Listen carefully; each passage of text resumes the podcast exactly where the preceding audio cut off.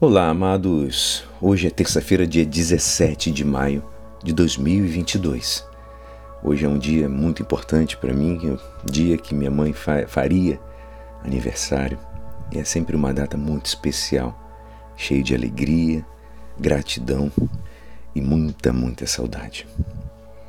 E hoje a nossa igreja nos convida a meditar juntos o Evangelho de São João, capítulo 14, versículos 27 a 31a.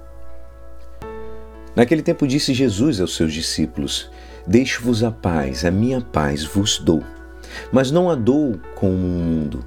Não se perturbe nem se intimide o vosso coração. Ouvistes que eu vos disse: Vou, mas voltarei a vós. Se me amasseis, ficaríeis alegres, porque vou para o Pai, pois o Pai é maior do que eu. Disse-vos isto agora antes que aconteça, para que, quando acontecer, vós acrediteis.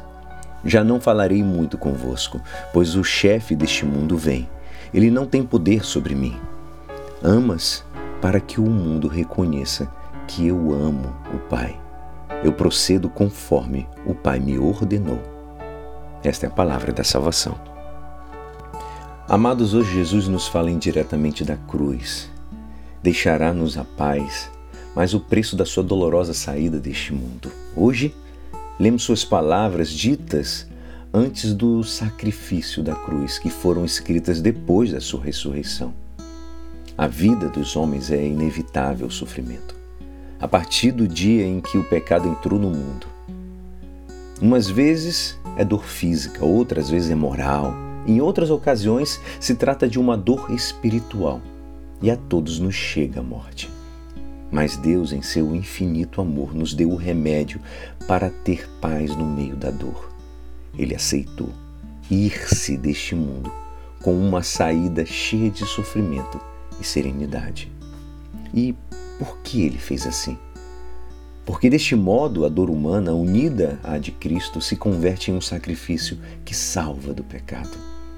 Como diz João Paulo II, na cruz de Cristo, o mesmo sofrimento humano ficou redimido. Jesus sofre com serenidade porque satisfaz ao Pai Celestial com um ato de custosa obediência, mediante a qual se oferece voluntariamente por nossa salvação. A paz que o mundo nos oferece é passageira, incompleta. Ao contrário, a paz que Jesus nos oferece vem do seu coração e é fruto da presença de Deus que opera em nós, especialmente na hora de praticar o bem. Que possamos ter o propósito de pedir paz para todos. E o nosso salmo hoje nos diz: Ó oh Senhor, vossos amigos anunciem vosso reino glorioso. Este é o nosso convite. E é assim, esperançoso que esta palavra poderá te ajudar no dia de hoje que me despeço. Meu nome é Alisson Castro e até amanhã. Amém.